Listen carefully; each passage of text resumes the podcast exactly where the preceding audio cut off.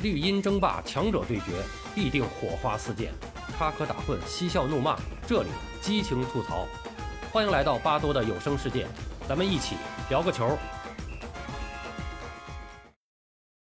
朋友们好，我是巴多。近期有一个新闻事件成为国际体坛的一个焦点，就是举重和拳击没有被列为2028年洛杉矶奥运会28个初选项目。这对于中国体育界和体育爱好者而言，关注点更多的就是举重。多年来，举重一直是中国竞技体育的夺金富矿，与乒乓球、跳水、羽毛球、体操、射击并称为中国奥运军团的六大强项。一九八四年洛杉矶奥运会是中国首次全面参加的一届奥运会，前后三十八年间举行的十届奥运大战，数代举重国手先后摘金三十八枚，夺金次数。仅次于中国跳水队，毫不夸张地说，中国举重在奥运赛场上为中国军团的贡献是非常大的。中国举重队还是第一批夺得奥运金牌的六支国家队之一。一九八四年洛杉矶奥运会，曾国强、吴树德、陈景强、姚景远四位名宿在男子举重中小级别先后夺得冠军，举重队成为那届奥运会中国代表团的第二夺金大户。经历了1988年、1992年两届奥运会低谷后，这支团队在1996年以来的七届奥运会届届夺金，尤其是2000年女子举重进入奥运会后，中国举重队中国举重队更是成为六大强项中的梦之队，每届奥运会夺金数都不少于五枚。去年举行的东京奥运会创造了八个参赛级别摘取七金一银的辉煌战绩，一时间风光无限。显而易见。一旦举重离开奥运大家庭，中国奥运军团的夺金面就会明显受损。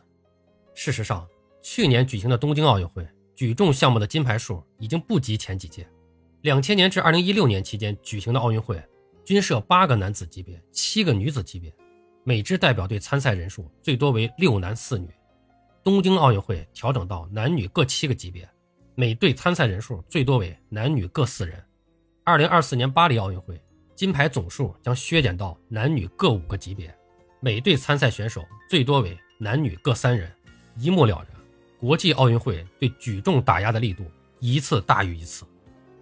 举重是奥运会的长子，一八九六年举行的首届奥运会就设有举重项目。近些年，奥运长子不受待见，主要是两个方面的原因：一是多年来举重一直是兴奋剂的重灾区，国际奥委会数次要求国际举重整改。但收效不大，这个我们必须客观的承认啊，中国队在这个方面也出现过问题。二是国际举联出现了内部管理问题，两大因素导致举重在奥运大家庭的地位不断下跌。举重能否像前些年的摔跤出现起死回生的神奇一幕？答案要到一年后才能揭晓。届时，二零二八年洛杉矶奥运会的二十八个项目将最终确定。种种迹象表明，举重的命运很不乐观。假设举重被剔除出奥运赛场，对中国奥运军团的影响有多大？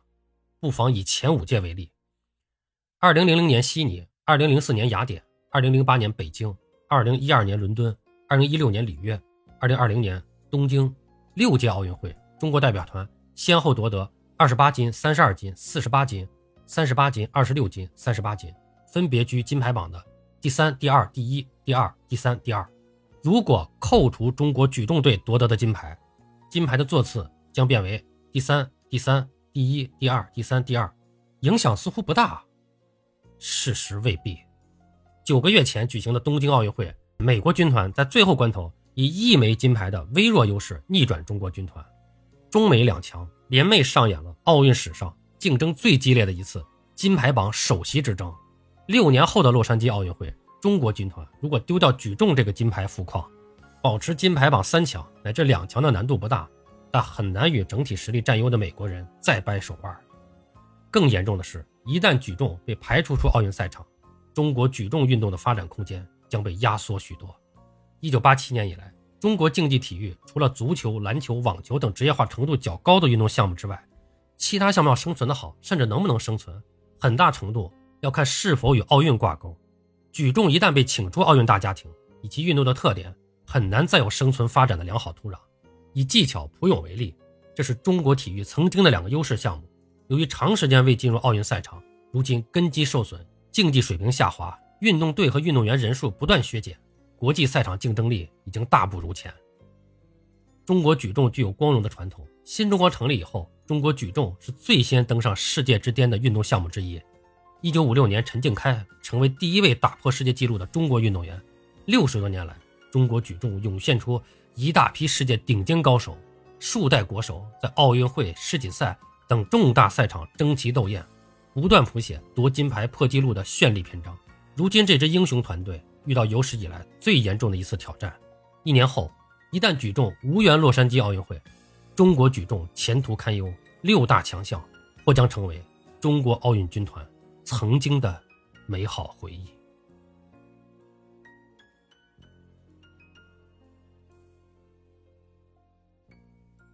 好了，朋友们，今天咱们就聊到这儿，感谢您的收听。您有什么想和巴多交流的，咱们评论区见。本节目由喜马拉雅出品，欢迎收听、订阅、评论、转发。巴多聊个球，我们下期再见。